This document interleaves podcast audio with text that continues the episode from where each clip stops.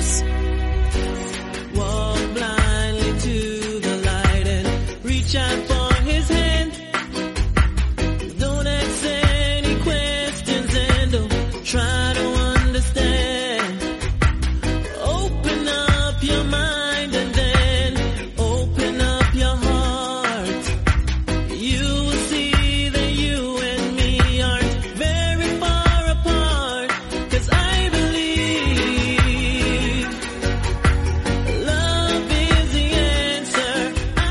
Bienvenido a la primera edición de Meme Adicto en este 2021. Bastante accidentada, ya digo. eh, la duración es mucho. Creo que va a ser menor de la que era este audio originalmente. ¿Por qué? Si alguna vez os montáis vuestro propio programa o incluso a lo mejor editáis en YouTube, editáis audio, lo que sea, ya sabéis que muchas veces, pues bueno, todos tendréis vuestras configuraciones ya predeterminadas y cuando pasa alguna cosa extraña que se sale de la norma y os alteran la configuración, os podéis volver locos a la hora de, intentar arreglarlo. Y lo que me ha pasado es que tenía ya una hora y media de programa grabado. Y eso había llegado a, es el evento, el evento que vamos a hablar hoy, que vamos a realizar la previa, es el de Matt Holloway contra Calvin Qatar, que es el primer evento de los tres que va a celebrar el UFC a lo largo de esta próxima semana. Y este empieza el sábado, este se celebra el sábado.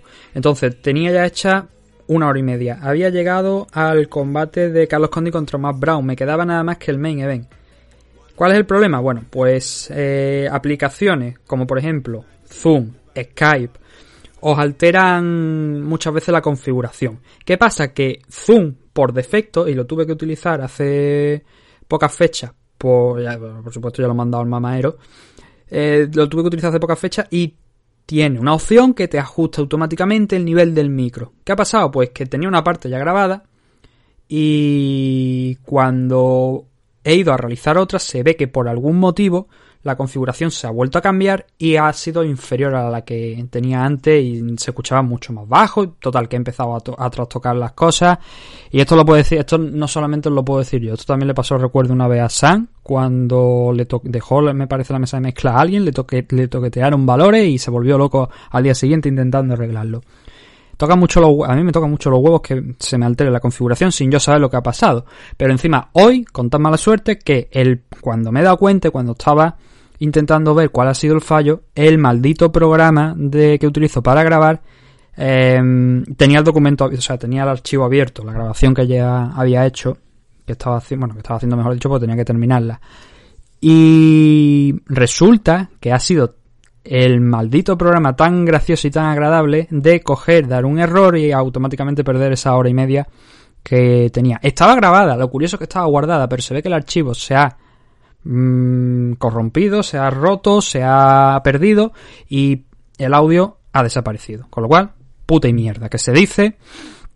Esto, ya digo, yo cuando yo dejé de hacer podcasting es que no lo voy a echar de menos, pero por estas mierdas, por estos fallos, no por otra cosa, no por la temática que hablamos, sino por la, de estas mierdas de temas de audio, de micro y de su puñetera madre que te hacen perder mucho tiempo de... mm, No, no es perder... Sí, es perder el tiempo porque ahora mismo estaría ya editándolo a esta hora la que estoy grabando ya lo podía sacar.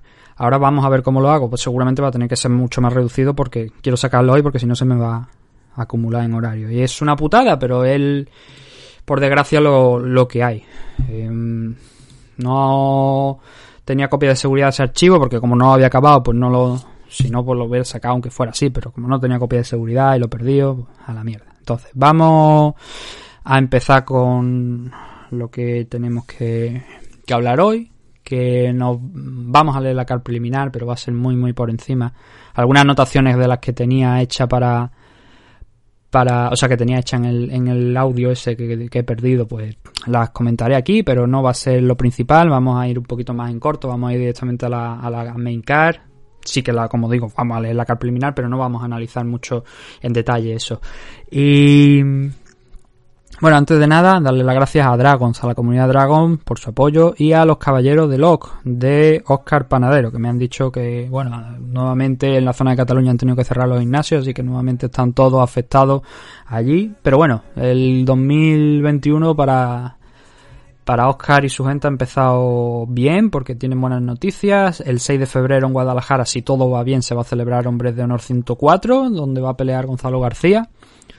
Y es una pelea todavía amateur, no es profesional, ya sabéis, ya hemos hablado aquí a lo largo de, 2020 estuvimos, y de 2019 creo que también estuvimos hablando de, Gonzalo, de cómo le iba allí en, en Italia, que lo estaba haciendo muy francamente, muy muy bien.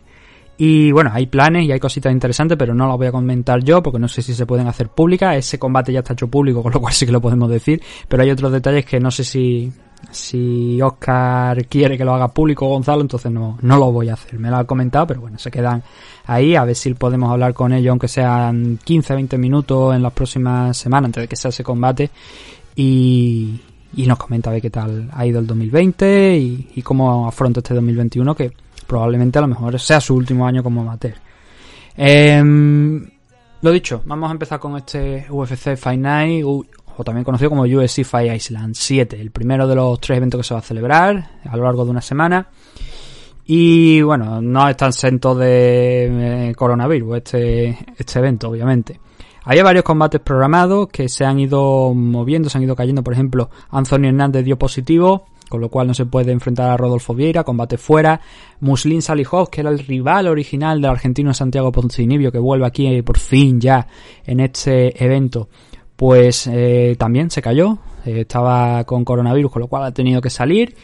Jordan Espinosa le ocurrió lo mismo, el combate con Tim también fuera. Y por último, Brian Kelleher contra Ricky Simon. También Brian Kelleher dio positivo por coronavirus y ha tenido que salir de ese enfrentamiento. Parece que Ricky Simon y Brian Kelleher no es que se vaya a convertir en el nuevo Javi Nurmagomedov contra Tony Ferguson, porque eso tiene pinta que va a ser el, el Leon Edwards contra Hanzachi Maev, o, había alguno también por ahí, me parece que habían intentado buquear ya varias veces que no se había conseguido dar, pero como sabéis, bueno, el, miércoles de la semana que viene se va a disputar el Leon Edwards contra Hansachi Maev.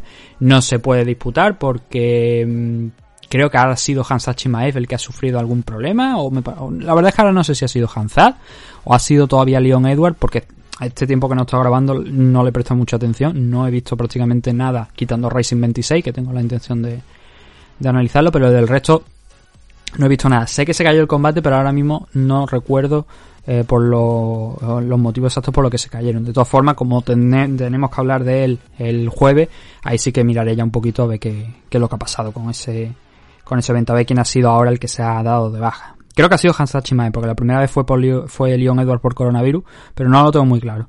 Entonces, esos eran los combates que había. Bueno, también Beth Correia iba a pelear contra Yanangu, que ella sí que está en la, en la CAR todavía, Yanangu, la luchadora china. Pero Beth Correia se cayó, el Warley, Warley Alves contra Cristian, contra Cristian Aguilera, iba a decir Cristina Aguilera, digo yo sí, los cojones. También se ha caído, y el Niles contra Mike Grundy, tres cuartos de lo mismo. Eh, entonces, nos quedan 12 combates, son 12 combates los que se van a disputar en este evento, el primero del año. Y hay 7 combates de la CAR preliminar y 5 de la main CAR, un poco la CAR estándar que suele hacer UFC por esta por en estos eventos. Alguna ocasión hemos visto, bueno, el último evento del año se suponía que iba a tener 15 combates y al final creo que se quedó también lo mismo, en 12 aproximadamente.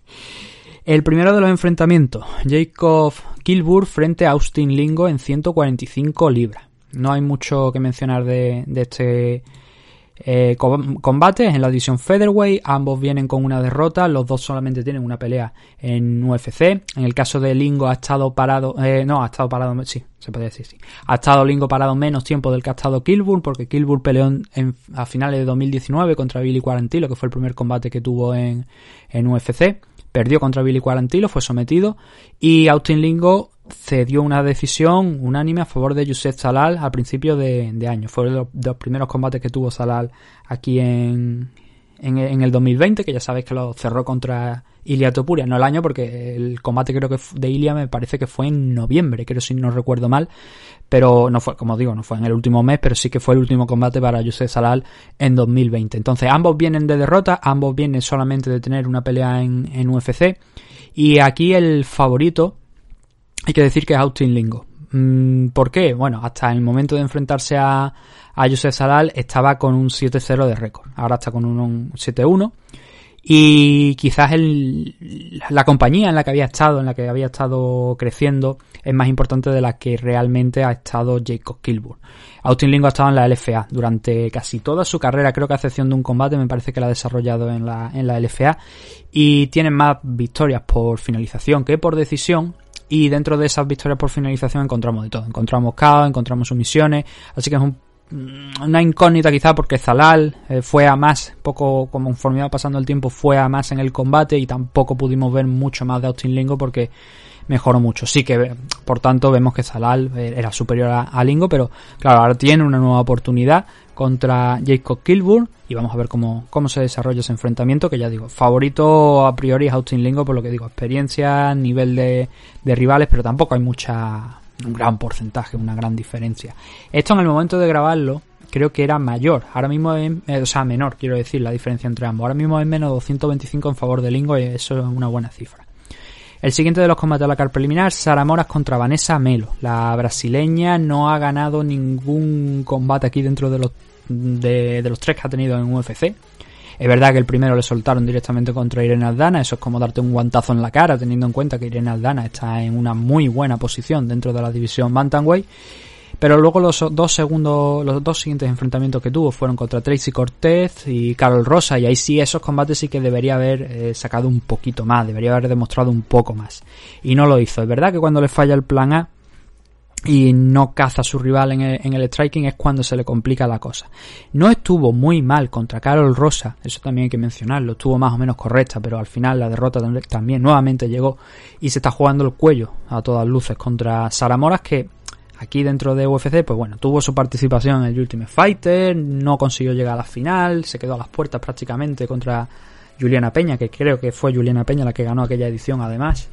Y luego cuando entró ya en lo que era la estructura, ya, bueno, sales de la casa, empiezas a, a pelear dentro de UFC, ahí la verdad es que tampoco le ha ido bien. Tiene cinco victorias, tres derrotas. Las derrotas han llegado contra gente importante, eso también hay que reconocerlo. Quizás Lucia, Lucy Pudilova y Talita Bernardo no sean las rivales más importantes, desde luego, de las que ha tenido Sara Mora, sobre todo cuando tiene derrotas contra Jessica Andrade, Macy Kiason, la campeona de Ultimate Fighter aquel que en el que entró también Juan Espino, que fue en la división Featherweight, pero bueno, como ya sabéis, bajó a, la división Bantamweight Macy Kiason porque aquel Ultimate Fighter era una grandísima mentira en la división Featherweight femenina, quiero decir, la de los Heavyweight no, por supuesto todos los que estaban en la Heavyweight siguen en la Heavyweight eh, masculina, pero las chicas que llegan a la división Featherweight al final bajaron a la Bantamweight y las que no fueron despedidas, y ahora creo que me parece que algunas la vemos también por la por, por PFL, creo.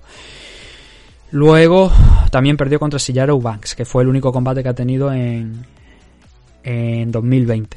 Así que ya digo, el récord aquí dentro de, de UFC no es demasiado bueno. Está con esas tres victorias y cinco, de, cinco derrotas. Sí, cinco derrotas eran. Y, hombre, muy igualado en las apuestas, aunque creo que Sara Moras quizá tiene un punto de favorita por aquello de, bueno, ella al menos ha ganado dentro de, UFC, pero la verdad es que Vanessa Melo no ha ofrecido mucho, prácticamente nada dentro de la, de la compañía y está ante su última oportunidad. Igual también Sara Mora está ante su última oportunidad, pero al menos ella sí que ha conseguido alguna victoria. Por cierto, el récord 6-6 para Sara Mora, Vanessa Melo un 18. 170 libras. David Zaguada, este combate sí que me llama bastante la atención y y me gusta y creo que es uno de los combates más interesantes a priori. No el más, porque hay algunos que sí que son más interesantes que este. Pero David Zaguada es un luchador que no está debutando aquí en UFC, ya lo hemos visto hacer varios combates, creo que tres, sí, efectivamente, tres combates, pero realmente la fama de de Zaguada, digamos que llega en KSW, sobre todo en la parte final, en, en esas fechas que está en KSW, porque es capaz de enganchar varias victorias consecutivas. En KSW fueron tres, pero el total de victorias consecutivas antes de entrar en UFC fueron cinco para el luchador alemán. Y hay que mencionar que tuvo, tuvo la oportunidad de ser campeón de la división welter de, de KSW, pero no consiguió em, derrotar al campeón en aquel momento y, y como digo, pues no, no tocó el oro. Pero ahora sí llegó ya después de esa racha de cinco victorias consecutivas a UFC. Perdió el primer combate contra Dennis Roberts por una decisión dividida. Perdió luego contra Gillian Lee, que lo tenemos sustituyendo a eh, Gillian, Jin Liang, no Gillian, Jin Liang Lee, que como digo lo tenemos sustituyendo a, a Mulin Salihov en la main car para enfrentarse contra el argentino Santiago Poncinibio. Y su último combate, que fue ya por 2019, consiguió la victoria frente a Bubakar Nurmagomedov por, por sumisión. Es, digamos que Zawada es un poquito well-rounded, pero enfrente va, que, que, sabe hacer de todo, para que nos entendamos. Eh, enfrente va a tener a Ramazan MF. Los rusos son siempre muy puñeteros. Y en el caso de, de MF, pues otro luchador que te intenta asfixiar, que te intenta agobiar, llevarte al suelo y a partir de ahí pues trabajar todo lo que pueda y más. Detalle, fue campeón de la división middleweight, pero es un detalle que creo que ya lo he mencionado, si no lo vuelvo a mencionar, el combate es en 170 libras, así que MF va a tener que cortar. Zawada, eh, digamos que está en su peso ideal para, para pelear, pero eso también a lo mejor le supone un problema el tener que estar enfrentándose a un luchador que cuando fue campeón en One Global en la división era la middleweight, eran 185 libras, así que va a tener que lidiar con esas libras extras que puede tener MF en el combate y que probablemente intenta aprovechar para hacer el trabajo, para intentar derribar, derribar a a Zawada y empezar a trabajar ahí en el suelo. Zawada, como digo, es un poquito más striker que grappler. Al menos a mí siempre me ha dado la sensación, cada vez que he visto a Zawada sobre la jaula, que su primera idea, su primer plan, su plan por decirlo de alguna manera, a la hora de subirse a la jaula es el striking, es intercambiar gol, bueno, intercambiar no. Normalmente esto consiste en pegar y que no te peguen, ¿no? Sobre todo ahí, pues bueno, tenemos el ejemplo de Lioto Machida, ¿no? Pero el caso es que eso, que el plan A debería ser de, de Zawada el intentar eh, trabajar en la distancia y utilizando todo el repertorio de golpes que tiene, todo el arsenal y a partir de ahí pues ver qué es lo que puede hacer. Sobre todo mantenerse en una distancia en la que no se le pueda echar encima el ruso y pueda utilizar el sambo, el wrestling para intentar derribarle y ponerle contra la lona y dormir la pelea, que al final es lo que creo que buscará. Hay un detalle aquí interesante y digo que es interesante porque según la página donde consultéis los datos físicos de los luchadores, según OFC estamos hablando de que MF Ramazán tiene un metro noventa y tres creo que era de alcance. Me parece que tenía un metro noventa y tres. Esto es importante porque, por ejemplo, según Tapology, el, el ruso tiene los bracitos de Frankie Edgar con un metro setenta y cuatro. Y no, no es a priori así. Eh, a priori tiene una distancia de alcance, según las propias estadísticas de UFC, de un metro noventa y tres. Y eso ahora, ya digo, viendo un Topology no, pero viéndolo en la estadística UFC supone una ventaja de 2 centímetros sobre Zaguada, que tiene un metro 91. Cambia mucho la situación, ¿por qué? Porque ya no va a tener, si tuviera Zaguada esa ventaja de alcance contra, contra MF, obviamente iba a ser mucho más fácil, teniendo en cuenta que iba a desenvolverse mejor en su en su plan, ¿no? De, es lo que yo creo que va a ser su plan, que va a ser intercambiar. Pero teniendo en cuenta que el alcance de MF es largo, ya eso, mmm, preparar esos derribos, esa entrada al clinch, el intentar el contacto, body lock, derribarte, todo eso lo va a poder hacer también utilizando el, el strike. Este combate aquí, el favorito es MF. ¿Por qué? Porque bueno, también hay que mencionar, no hemos hablado, hemos hablado de los rivales que se han enfrentado a, los que se ha enfrentado Sawada, pero hay que mencionar que el ruso aquí en UFC tiene cuatro victorias y una derrota, con lo cual está en una posición mucho mejor de la que está Sawada, aunque sí que es verdad que yo, a ver, San Albi fue el combate de debut. Es verdad que también tiene un combate contra Anatoly Tokov, que fue el último combate que tuvo en, en Rusia, que esa es una pelea muy muy buena, es un combate muy interesante y además a Tokov no lo estamos viendo aquí, pero a Tokov sí que lo podemos ver en, en Bellator, así que también os recomiendo que le eche, le pegáis un vistazo, porque además eh, Tokov solamente tiene tres derrotas y una precisamente llegó contra MF, en el último combate del ruso, como digo, en One Global, antes de dar el salto a, a UFC. Y se enfrentó a San Albi, se enfrentó a Alberto Mina, Stefan Sekulic, le llegó la oportunidad contra Anthony Rocco Martin, que probablemente en aquel momento pues sí que estuviera rankeado entre las 170 libras o quizá no, pero estaba ahí en la zona eh, previa a la entrada y que finalmente pues acabó perdiendo por cedió una decisión unánime. Y luego más recientemente el año pasado derrotó a Niklas Stolze en el único combate que tuvo en ese 2020. Iba a tener uno también al principio contra Tim Means allá por febrero, pero mmm, tuvo que salir, se imagino que sería por lesión y no, no pudo disputarlo. Después de ese enfrentamiento en la Welter tenemos a Justin Tafa contra Carlos Felipe. Por cierto, Carlos Felipe veo que cumple años hoy, el 12 de, enero, cumple 26 años, así que felicidades para el luchador brasileño. Carlos Felipe se enfrenta, como digo, a Justin Tafa, 265 libras. Tafa, 5 combates, 4 victorias por KO, pero no todas en UFC. La última, o sea, aquí en UFC solamente tiene dos combates. Creo que es el mismo caso de, sí, el mismo caso de Carlos Felipe, solamente dos combates. Y los dos vienen por lo menos con victoria. Perdieron los dos en su debut. En el caso de, de Felipe fue contra Spivak, que está también, creo que está dentro, de hecho, me parece, no tengo los, los rankings aquí por delante. A ver si me dejáis un segundito, lo puedo poner eh, ranking de UFC, porque creo que Spivak me parece que sí que está. No, no está, no está. No sé si ha estado en algún momento, me suena que sí, pero ahora mismo no está. Deberían, deberían tener un histórico de, de los rankings, porque ayuda mucho el tener ese, ese histórico y ver cuál ha sido la posición más alta que ha estado un luchador, cuál ha sido la posición más baja, y no tener que estar haciéndolo manualmente, ¿sabes? De tener que ir anotando cada semana los cambios de, del ranking y luego consultarlo. Eso estaría bastante bien. Y creo que no le costaría nada, porque sería añadir una página más dentro de los rankings con, con el histórico de semanas anteriores, aunque sea de un año. Con un año yo creo que bastaría incluso. No hay que irse mucho más lejos.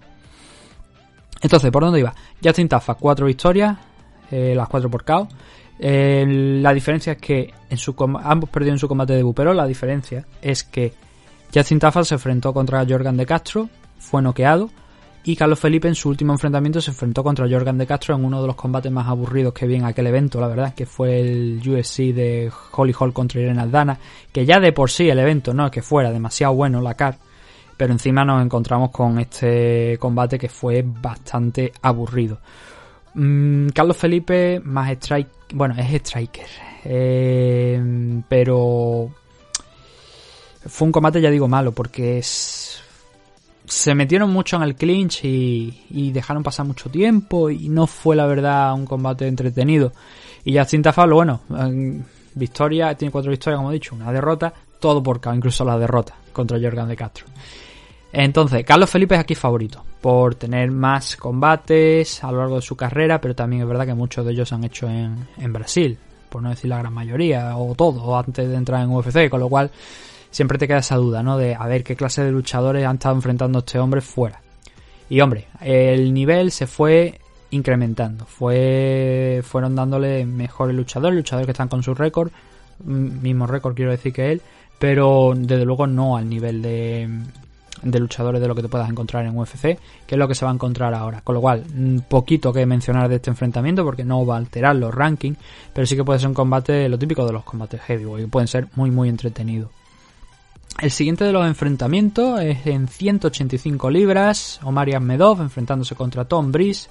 Tom Breeze que solamente tuvo un combate, no, perdón, tuvo dos combates en 2020. Uno fue contra Brendan Allen, y el segundo fue contra Kevin Bular. Obviamente el salto de nivel de Brendan Allen a Kevin Bular es hacia atrás. Eh, Kevin Bular debutando, canadiense, creo que tenía 8-0 me parece de récord en aquel entonces.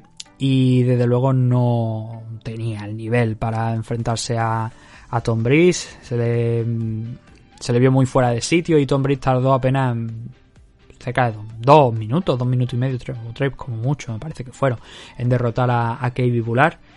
Y además lo hizo, es que fue muy sencillo. Y el highlight creo que lo ha puesto UFC también a, lo largo del día. Fue un jab, un power jab, que lo mandó a la lona y que luego ya pudo finalizarlo con, con más golpes. Muy sencillito. Pero Tom Breeze quizás es la gran esperanza en 185 libras junto con eh, Darren Till, pero Darren Till ahora mismo, no sé, cualquier día nos aparece en Tenerife cucaracho destrozando otro taxi o una habitación de hotel.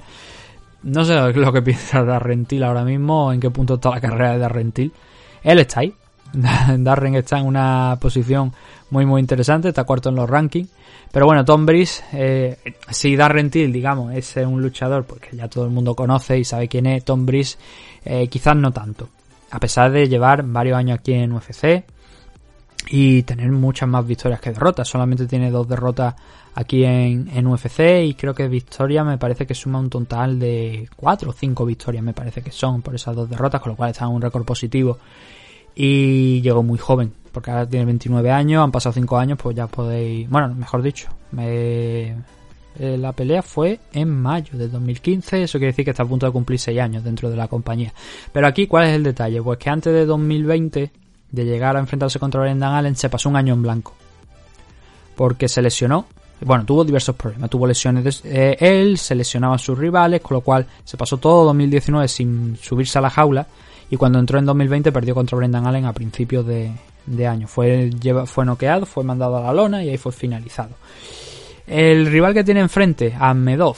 Bueno, hemos hablado antes de MEF. Ahmedov, podríamos decir que es más o menos lo mismo que, que, el ruso MEF. Se enfrentó a Chris Weyman en 2020, el único combate también que tuvo en 2020 y acabó perdiendo, pero, pero fue un intercambio de, grappling. Eh, llevaba al suelo a Weyman, Weyman lo llevaba a él, al final salió como vencedor Chris de aquel enfrentamiento como estoy comentando y antes de esa pelea tenía una racha de seis combates que llevaba sin perder, con un empate, eso sí, contra Marvin Vettori, que bueno, ya sabéis cómo acabó Marvin Vettori el, el año, dio un salto descomunal en los rankings, tras ganar en, en, uno de los últimos eventos que tuvo lugar, que fue contra Jack Hermanson, y se puso quinto, en una posición muy muy buena para, para el luchador italiano y a las puertas prácticamente del título. Eh, mañana hablaremos un poco de cómo está la situación en diversas divisiones, que bueno, se han confirmado algunos combates, entonces eso quiere decir que por ejemplo Marvin Vettori pues tendría que esperar. Aparte Robert Whittaker pues a lo mejor también tiene que esperar para, para tocar oro seguramente. Entonces, el combate es muy, muy interesante, lucha de estilo. Tom Breeze, un luchador que más striker que, que, otra cosa, que nos ha demostrado que tiene potencial de golpeo, que eso no quiere decir que sea nulo, inepto, total en el suelo, pero que no es su fuerte y que sí que puede ser a lo mejor hay un punto más eh, de Amedov. Hay varios luchadores, Salijov, por ejemplo, que hemos hablado, que se iba a enfrentar a Ponce Nibio, es un luchador, eh, de hecho lo apodan así, eh, ¿cómo era? El, espérate, déjame que me. Tenía que ver con, con, con el, el, apodo, era King o Kung Fu, sí, directamente. Es que creía que era. Bueno, porque el estilo es Sanshu, me parece que era. Eh, pero es Kung Fu, básicamente. Y, y, es Striker, es quizá de lo mejor de las pocas excepciones que tenemos en, entre luchadores rusos. La mayoría, pues, son grapplers, son luchadores muy técnicos que te intentan derribar porque es lo que llevan viviendo desde pequeño. Y el caso de Amedov es muy parecido al de luchadores como Javi, como Ramazan MF que están en esta cara, entonces es lo que nos podemos esperar. Eh, un striker contra un grappler y a partir de ahí cualquier cosa puede pasar. Ya digo, creo que Tom Breeze es quizá un luchador de futuro, tampoco porque tiene 29 años, no puede perder muchísimo más, tiemp más tiempo a lo mejor, pero sí que con ese 12-2 de récord, las dos derrotas que ha tenido aquí en UFC, Va a ser un combate muy interesante para ver si puede recuperar el tiempo perdido de aquel año completamente que estuvo fuera de circulación. Años y unos cuantos meses más también. El siguiente de la, siguiente de las peleas. Con esto ya estamos acabando la car preliminar. Yan Angu enfrentándose a Jocelyn Edwards. La luchadora china, como dije, se iba a enfrentar contra Beth Correia, pero no se dio. Con lo cual se ha, ha permanecido aquí en este enfrentamiento, pero va a enfrentar a la luchadora panameña Jocelyn Edwards. Está haciendo su debut aquí en, en UFC. Y hombre, yo creo que es bastante explícito, ¿no? El combate es que yo no le veo posibilidad a Jocelyn Edward. Igual luego nos sorprende y no estoy restándole mérito a ninguno, pero sí que es verdad que los combates que ha tenido tiene 11 peleas, creo que tenía un enfrentamiento en la LFA y tal, pero debutante contra Jan Angu, que lleva ya aquí unos cuantos combatitos en, en UFC. Y teniendo en cuenta que, como digo, la mayoría de rivales que ha enfrentado Jocelyn Edward han sido en Panamá contra gente que no, obviamente no tenían su nivel, pues eso hace pensar que no es favorita para este enfrentamiento. Con lo cual, tampoco sin haber visto cintas ninguna, ni nada, esto basándonos en. Este combate sí que basándome en datos estadísticos. Me hace pensar que Jocelyn Edward no es favorita. Igual, como digo, nos da la sorpresa.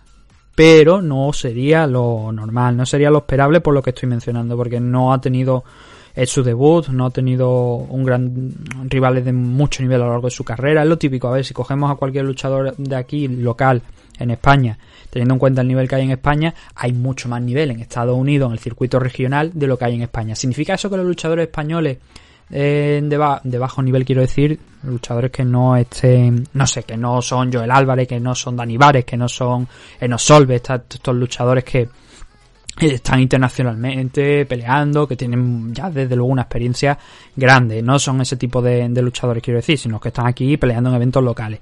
¿Significa, como digo, eso, que los luchadores nacionales, por ejemplo, aquí en España no puedan derrotar a los estadounidenses? No, tienen opciones, claro que tienen opciones. Pero históricamente es más probable que si hay más luchadores haya más nivel. Entonces, claro, como aquí no tenemos tanto nivel, por desgracia, por el momento, Pues es la idea, ¿no? Con lo que tengo.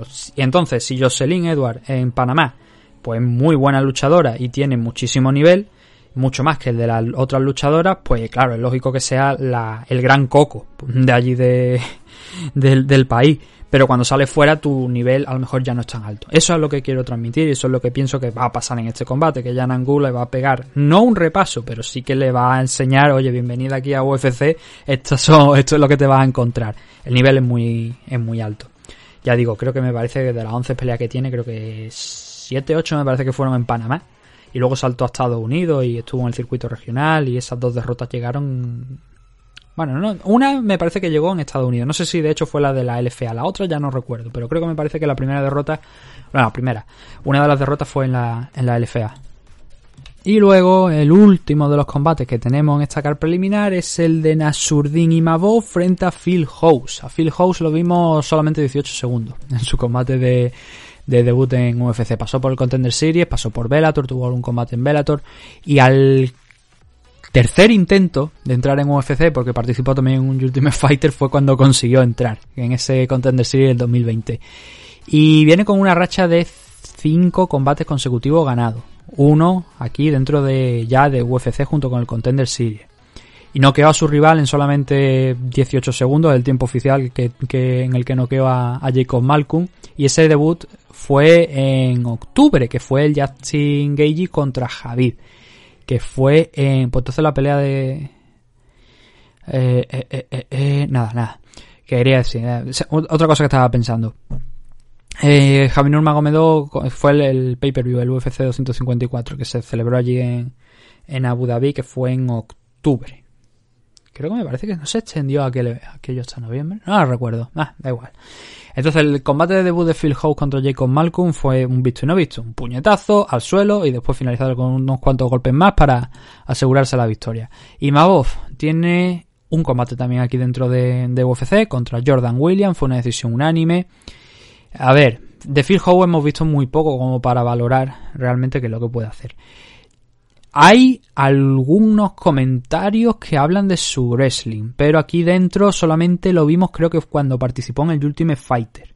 No en las ocasiones anteriores, mucho menos en los contenders, en el último combate, y creo que tampoco en los Contender Series no vimos mucho wrestling. Lo que sí tiene es una pegada muy bruta. Y eso es clave para este enfrentamiento.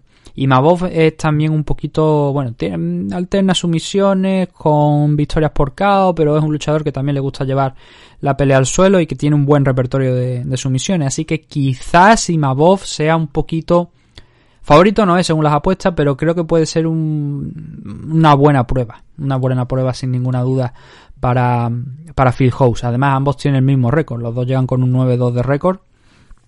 Y es el combate que han elegido para cerrar la car preliminar. Yo creo que a lo mejor el, lo Mario M2 contra Tom Breeze podría ser más interesante, pero claro, también hay que tener en cuenta una cosa, supongo que esto lo retransmitirán en ESPN Plus y entonces ¿qué venden más? ¿Un británico y un ruso o un luchador norteamericano que viene de noquear en 18 segundos a su rival en el combate de UFC? Obviamente lo segundo, por desgracia, ¿no? Entonces es bastante probable que sea ese el motivo por el que han puesto aquí a Phil House contra Nasurdin y Mabov.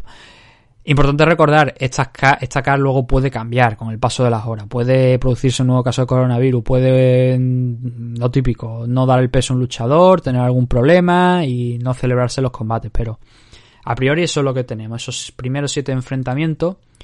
Y en el audio original, como digo, estoy mirando ahora cuánto tiempo llevo, en el audio original eran 50 minutos, me parece. Aquí lo hemos conseguido bajar a 33. Pero bueno, vamos a hablar de los últimos cinco combates que son de la main car, pero probablemente sea esto obviamente más rápido porque son dos combates menos de, la, de lo que fue, de lo que es la car preliminar. El primero, Punagele Soriano contra Dusko Todorovic. Podría ser, bueno, yo discutiría que este sea el menos interesante porque Joaquín Buckley contra Lesio de Chirico, que es el siguiente, los dos en 185 libras, te hace plantear cómo Di Chirico ha conseguido seguir aquí en UFC después de haber perdido, creo que han sido tres combates, creo que en, consecutivos. Pero bueno, el primero de ellos, como digo, es Punagele Soriano contra Dusko Todorovic. Ambos invictos. Y obviamente el gran favorito aquí es Todorovic. Tuvo una actuación espectacular en su primer combate en UFC después de pasar por el Contender Series en 2020, que fue contra Dequan Townsend, un tío que era más grande, más largo y más alto que él. Y sin embargo, eh, no pudo aprovechar esa distancia, esa, diferencia de alcance eh, Towson y ese físico de jugador de fútbol americano prácticamente que, que tenía. Yo diría que, que Towson probablemente estaba por encima de las 185, yo creo que estaría en 205 libras incluso. Todorovic seguramente también corte, pero eh, no era tanta diferencia, digamos. Eh, o sea, creo que no hay tan diferencia, quiero decir. Quizás Todorovic pese menos, esté por encima de 185 libras sin ninguna duda, porque todos tienen que cortar, pero a mí me dio la sensación de que Towson era un luchador mucho más físico y mucho más grande de lo que era su rival. Y sin embargo, mm, para Todorovic fue bastante sencillo, porque Towson no, no presionó, no, no sé, se esperaba mucho más de él y no lo hizo. Y eso le permitió a Todorovic alzarse con, con una nueva victoria. Un luchador que ha peleado, como digo, una vez solamente en UFC contra Towson, pero luego tiene un combate contra Michel Pereira fuera de, de la compañía. Y también lo, ha estado peleando en The Outsider. The Outsider es una compañía de Japón que es la que sal, de la que salieron los hermanos Asakura, tanto Mikuru como Kai, que ahora están en Rising, que luego antes eh, pelearon en Raw FC antes de llegar a, a Rising, allí en Corea. Y, esa compañía fue crea es parte de Rings, pero está creada por Akira Maeda, igualmente, al estilo de, Rings, ¿no? Y ahí sigue. Ahora mismo yo creo que lleva un año aproximadamente, ya bueno, ya tiene que ser más de un año sin crear, sin hacer eventos de, de Outsider. Pero era una buena compañía porque ahí te podías encontrar de todo. O sea, ahí lo importante era lo que, bueno, lo que pasaba dentro de la jaula es una chorrada decir eso, siempre es importante, pero quiero decir, te veías luchadores de todo tipo, incluso algunos que no tenían preparación prácticamente ninguna en el sentido de esto era más Akira Maeda dándole una alternativa a gente que se dedicaba a pelear en las calles, a de bandas y cosas así. De hecho, tú veis las fotos antiguas de los hermanos Sakura y dices tú, estos dos han escapado de, de aquella película de Takashi Miike fue la de Kraus, eh, un, que luego estaba también basado en un manga y tal y cual, pues parecía que se habían escapado de, del instituto y se habían puesto a pelear allí dentro de, de The Outsider. Eh, Soriano, Soriano también está invicto, tiene un 7-0 y también tiene una victoria aquí en, UFC contra Oscar Piechota. Lo queda un poquito tiempo. Piechota llegó invicto a UFC, pero luego, bueno, invicto a UFC y consiguió ganar un par de combates antes de entrar en una racha de tres derrotas consecutivas, que precisamente eh, no es la última, porque luego tuvo un combate contra Marc André Barriol, que creo que también lo llegó a perder. Y no, bueno, ¿no lo perdió? No lo perdió, no lo recuerdo. Aquí figura como un no contest. Y creo que fue porque Barriol dio positivo por uh, alguna mierda de marihuana o algo así, creo que fue. La verdad es que ahora no recuerdo exactamente por lo que dio positivo. Y entonces lo, lo cambiaron a un no contest. Pero creo que Piechota me parece que perdió aquel combate también. Me suena. Porque no recuerdo que, que lo pusieran como un no contest precisamente por ganar él. Eh, entonces, Soriano contra Todorovic es el combate que abre la car preliminar. Mm, Soriano quizá a lo mejor tiene un poquito más de base de, de, suelo de la que pueda tener Todorovic, pero Todorovic es una amenaza constante arriba, lo demostró contra alguien, como digo, con mayor alcance del que tiene él, y eso debe ser una tarea difícil para, para Soriano para acercarse. Y como digo, uno de los dos tiene que perder, porque los dos están invictos, 7-0 contra un 10-0 de récord se puede dar un empate, no sería lo, no es lo común, pero se puede dar y veremos cómo se decide esto. Último combate de, de las 185 libras que aquí eh, tenemos cuatro enfrentamientos en 185. Ahmed contra Tom Breeze, y Mavov contra House y ahora estos dos, el Soriano contra Todorovic y el siguiente que es Joaquín Buckley contra Alessio Di Chirico. Buckley perdió contra Holland en su primer combate en UFC eh, venía con un combate anterior en, en, en ese 2020 la verdad es que el, el, último la segunda parte del año de, de Joaquin Buckley fue espectacular porque peleó en la LFA en julio un mes más tarde no ni siquiera un mes más tarde qué coño unos días más tarde una semana más tarde estaba peleando contra Kevin Holland que lo llamaron de urgencia No tuvo un mal primer round, pero luego Kevin Holland se impuso. Y bueno, ya sabemos que Kevin Holland está a un nivel muy alto ahora dentro de la división. Y, así se lo hizo notar a Joaquín Buckley en su debut en UFC, pero claro, habiendo peleado una semana antes, pues tampoco tenía muchos. O sea, no es una mancha, digamos, en el expediente grande a contar. Y luego nos dejó ese KO del año, el que le metió a Impaka Sanganay con esa coz eh, en giro, directo al mentón que noqueó a, a Impa. Y luego, un mes más tarde, ese combate se celebró en octubre, un mes más tarde se peleó contra Jordan Gray, se enfrentó a Jordan Gray y también lo noqueó en el segundo salto. Automáticamente esto ya genera una serie de expectativas que este hombre le puede arrancar la cabeza a cualquier 185 libras de la división. No, eh, Buckley es un buen luchador, pero también es verdad que pasó por Bellator y ahí tampoco, digamos, brilló tanto. Tuvo sus victorias, sí, pero no fue, digamos que hay luchadores que no tienen tanto nombre que consiguieron derrotarle. No son, no eran Kevin Holland precisamente. A Logan Storley lo vimos hace, que fue la última derrota que tuvo en Bellator, lo vimos peleando contra Yaroslav Mosov y fue una decisión dividida que bueno, yo creo que la ganó el, el luchador ucraniano bastante fácil, eso fue a finales del año pasado, pero Logan Storley era, es un wrestler y consiguió derrotar a, a Joaquin Buckley. Eso quiere decir que, bueno, tenemos esa puerta ahí de Alessio Di Chirico utilizando grappling. Pero es que Di Chirico, como digo, lleva tres derrotas consecutivas.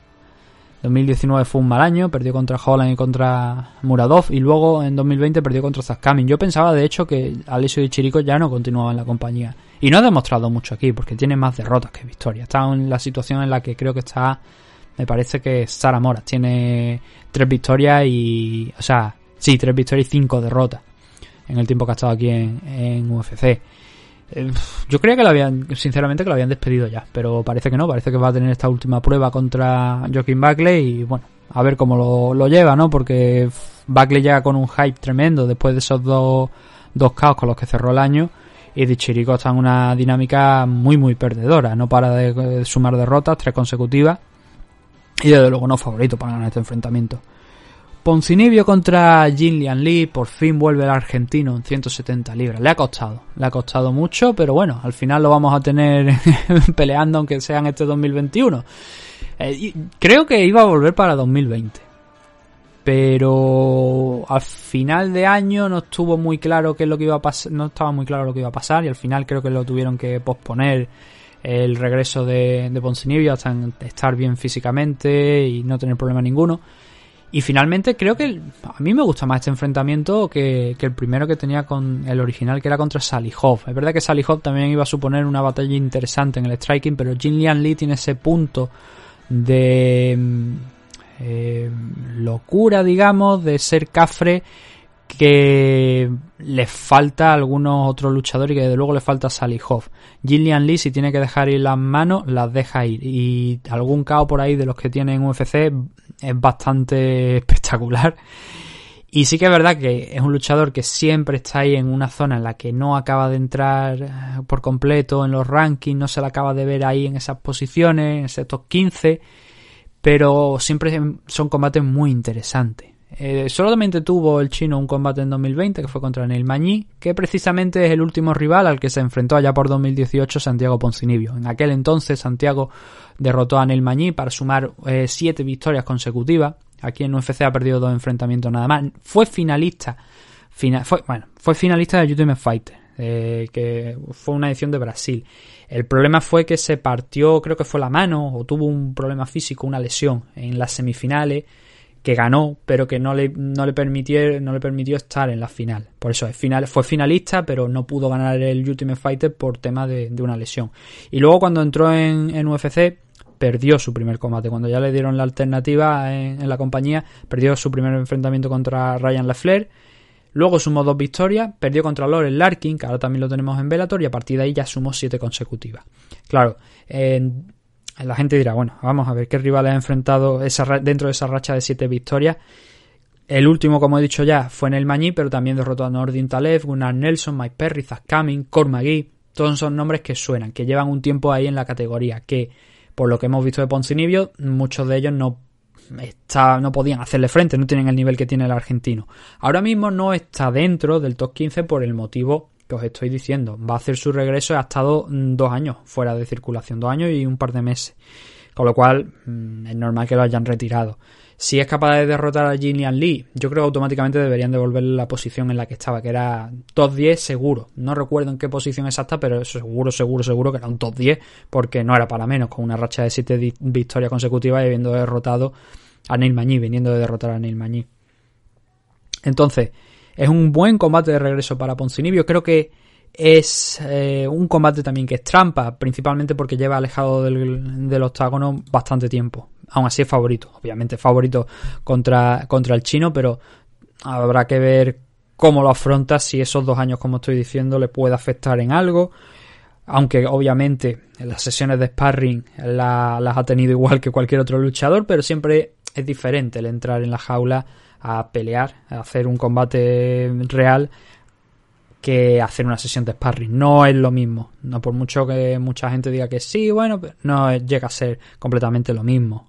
Entonces, eso yo creo que pesa bastante más. Vamos a ver cómo, cómo se resuelve la situación de Santiago Poncinibio, si ese enfrentamiento, o sea, si esos dos años le afectan o, o nos puede volver a mostrar para que el tiempo se haya pausado, que no haya pasado más bien, sino que se haya pausado, aunque estemos en 2021, y que pueda tener, porque ya serían, claro, supondría un gran problema para la división Welter, porque sería difícil decirle que no a Santiago Poncinibio de cara a un title shot. Ocho combates consecutivos ganados, es verdad que Gillian Lee no está rankeado, pero ¿cómo paras al argentino en este momento? ¿Cómo le dices que no a un posible title shot? Y encima escucho a Dana White insistir con el Leon Edwards contra Hasachi Maed. Yo creo que Leon Edwards Oye, vendrán rivales para Hansachi Maez, seguro. Pero si Santiago Poncinibio es capaz de pasar por encima, y no estoy diciendo ganar, sino pasar por encima de Gillian Lee, en el momento en que Leon Edward esté recuperado, yo creo que directamente deberíamos ponerlo contra él. O si no, pues Colby Covington también, por ejemplo, ¿no? Lo normal sería que Kamaruman se enfrenta a Duriño. Eso sería lo lógico. Pues entonces nos queda Colby Covington por ahí, o el propio Jorge Masvidal. Hay combates interesantes para Poncinibio, pero a mí mi rival ideal, yo creo para él que deberían plantearse el Leon Edward. Pero no vendamos la, la piel del oso antes de cazarlo. Vamos a esperar a lo que pase el sábado y luego ya veremos qué posibilidades hay para el argentino. El siguiente de los eventos, de los eventos, de de los combates, Carlos Condi contra Matt Brown. Hemos tenido dos combates de 185, ahora tenemos dos combates de 170. El de Santiago y el de Carlos Condi contra Matt Brown. Luchadores veteranos. Mm, yo creo, sin leer noticias, probablemente este sea el último combate de alguno. a mí me da la sensación esa. Matt Brown fue un tipo que participó en uno de los, de, los primeros Ultimate Fighter, de las primeras ediciones, y ahora mismo dudo, no sé si las 7 o las 8, pero alguna de esas ediciones creo que fue en las que apareció Matt Brown, sino incluso antes, puede ser. No es un original, digamos, no es de las primeras ediciones, sino que, hombre, teniendo en cuenta que estábamos, me parece, por la veintitantas, creo que estamos ya. No sé cuántas ediciones de Ultimate Fighter llevamos, pero sí que llevamos bastante. Si lo queréis considerar original porque es de antes de la 10, pues bueno, lo podemos hacer. Pero yo original le considero 1, 2, 3, esas, esas, ediciones de Ultimate Fighter. Y Matt Brown era un tipo que eh, cuando salió del Ultimate Fighter, mmm, decente, un luchador decente, pero que tenía un récord más cerca del 50% de victorias-derrotas que otra cosa. Y hubo un punto donde parecía que estaba en el punto más bajo de su carrera, que Matt Brown se estaba empezando a convertir el pobre en un meme con piernas. Y fue ahí donde encontró la capacidad, algo dentro de él, para resurgir, para sumar, creo que fueron hasta siete victorias consecutivas, que lo acercaron mucho a la posibilidad de estar en un combate que eh, fuera para, eh, bueno, el title eliminator, es decir, que el ganador de ese combate se hubiera enfrentado al campeón por el cinturón. Lo que pasa es que el rival que le dieron fue Robbie Lawler y no pudo con él. Acabó cediendo una decisión. Luego se enfrentó contra Johnny Hendrix, que creo que por aquel entonces todavía la usada no había entrado. Fue en 2015, pero no la usada me parece que en ese momento todavía no estaba en activo. Si no, Johnny Hendrix a lo mejor lo hubiera pasado mal. Pero fue capaz de coger el, control de su carrera, sumar siete victorias consecutivas dentro de UFC. Rivales que no eran muy muy buenos, pero sí que siempre Mike, Mike Swick, Mike Pyle, Jordan May, Stephen Thompson incluso, que eso también hay que, hay que recordarlo, que Stephen Thompson tiene pocas, pocas derrotas y Matt Brown fue una de esas derrotas que, que recibió Stephen Thompson. Y luego sumó esa, ¿no? Robbie Lawler, lo que he dicho, Robbie Lawler, Johnny Hendry, ahí empezó otra vez la, bajada ah, de la caída de Matt Brown. Y tuvo un gran combate contra Jake Ellenberger. Ese combate sí que lo recuerdo, que acabó perdiendo. Parecía que lo estaba ganando. Porque, bueno, estaba ganando. O sea, es que ello fue un intercambio de, de, golpes que ya digo, en un primer momento parecía que Matt Brown había hecho retroceder a Jake Ellenberger, que Ellenberger estaba a punto de caer cao hasta que le soltó un, zurriagazo a Lemberger y volvió de entre los muertos para derrotar a Matt Brown. Ese combate fue muy, muy entretenido y, y, un combate que es del 2016 por lo que estoy viendo aquí. El UFC 201, por si queréis buscarlo, si tenéis acceso al, al Fight Pass y lo queréis ver. Fue un combate que dura poquito, pero que fue muy, muy intenso. Contra los veteranos le ha ido bien. Ha derrotado a Diego Sánchez, ha derrotado a Ben Sounder, que han sido tres, dos de sus tres últimos combates, y luego volvió a perder contra Miguel Baeza el año pasado.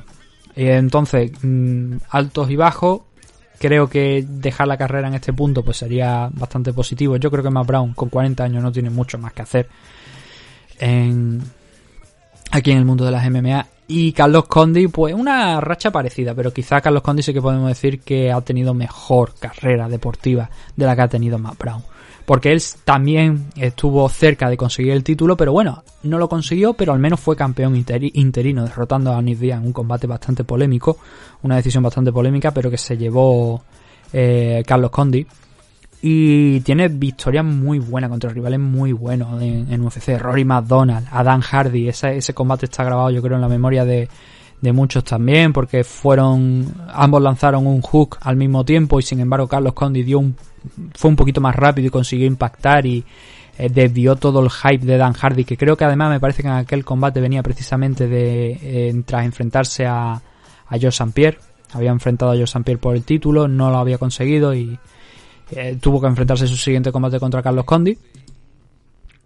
Pero a partir de ese enfrentamiento contra Joe St. Pierre, ahí ya también empezó Carlos Condi a, a, con un amplios altibajos dentro de su carrera deportiva consiguió vencer en 2020, yo creo, y salvar, porque yo no, yo no creía que Carlos Condi iba a seguir peleando, la verdad. También hay que decir que tuvo una, una lesión de rodilla contra Tyron Bully, un enfrentamiento que tuvo contra Tyron Bully, y eso restó bastante, creo yo, en mi, mi punto de vista, restó bastante a la carrera de, de Carlos Condi en los últimos años.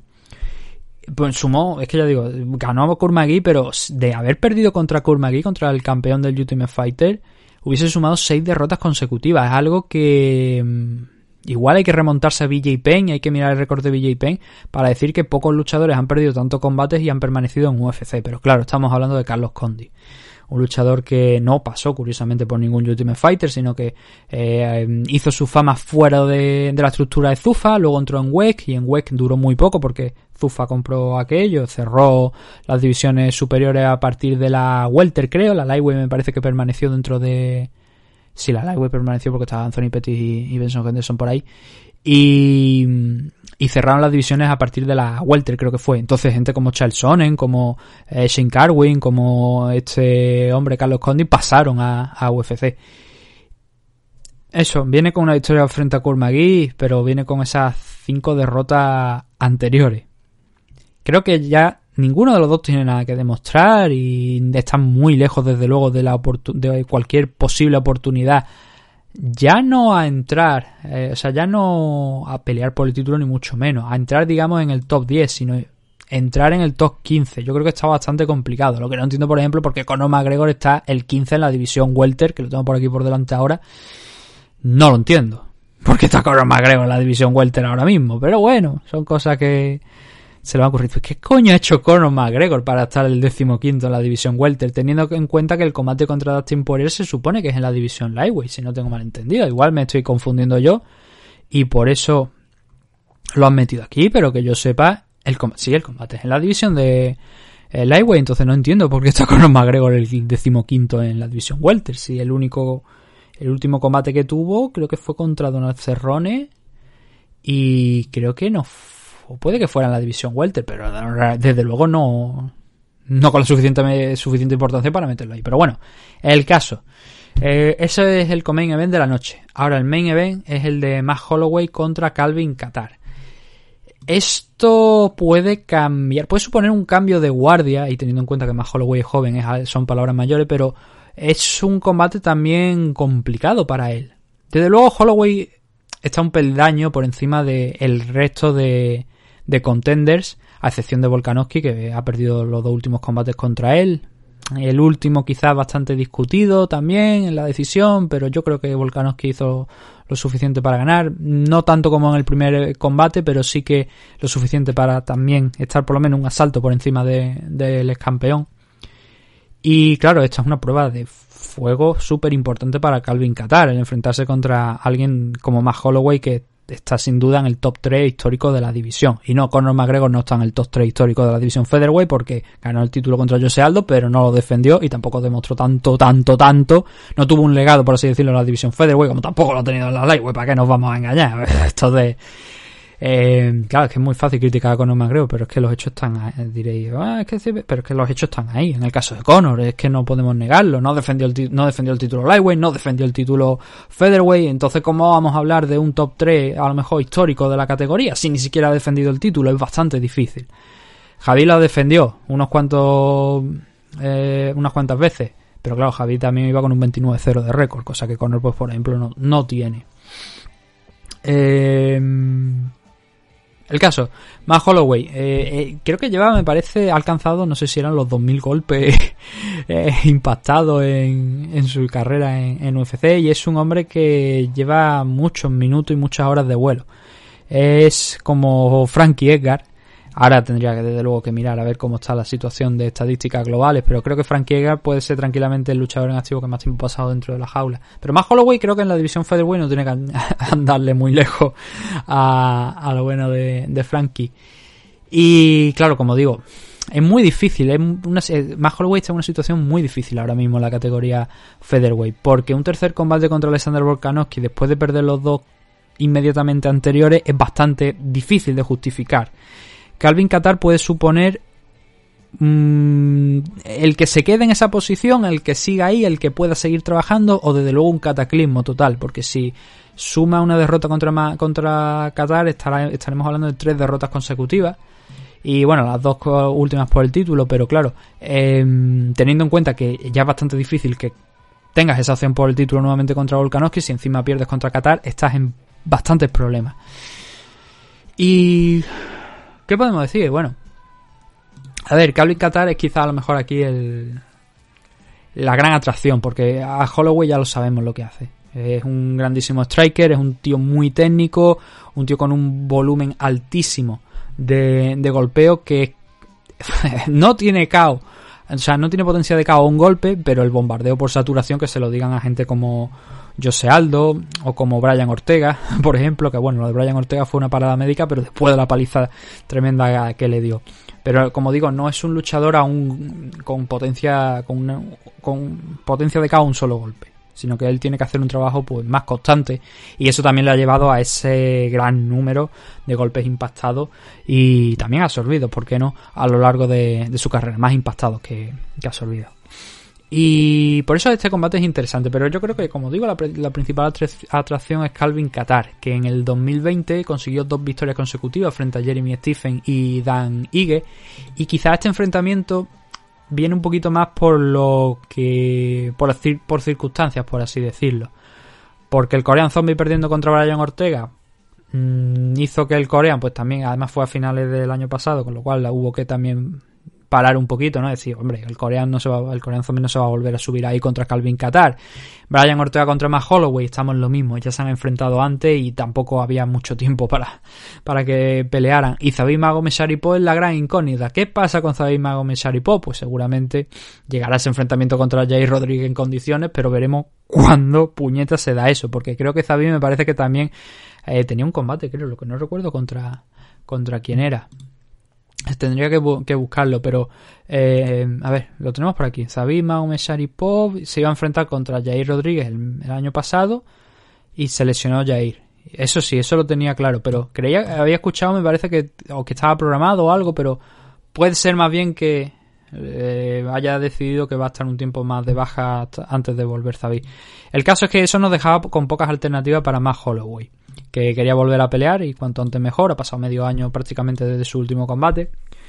Y el máximo exponente, fuera de esos cuatro que hemos comentado, del Korean Zombie, de Jair, de Zabi y de Brian Ortega, era Calvin Qatar. Inmediatamente es el nombre que sale, porque está sexto y porque está justo además por debajo de esos cuatro.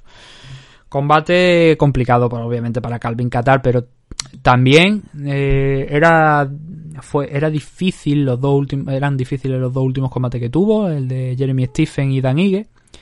Y el de Jeremy Stephen fue es un combate digno también digamos de estudio porque no estaba cómodo en el primer asalto pero luego sí que se encontró y fue capaz de noquear a Jeremy Stephen un luchador que tiene una pegada grandísima pero él fue capaz de noquearlo. Y en el caso de Dan Ige eh, prácticamente recuerdo lo que recuerdo aquel enfrentamiento que fue prácticamente de principio a fin Calvin Qatar sin complicarse mucho. Con Dan Igues intentando explotar intentando ejercer su juego el mismo parecido que, que ejerció sobre Son Barbosa pero no encontrándolo. De hecho yo creo que la actuación de Calvin Qatar contra Dan Ige es probablemente una de las mejores que hayamos visto aquí dentro de UFC y eso es hablar pronto porque es un luchador con bastante futuro, que ya ha derrotado a contenders como Ricardo Lama, a luchadores como Shane Burgos también, Andrés Philly, fue su primer combate en UFC, seis victorias, dos derrotas, y las dos derrotas contra Renato Moicano, que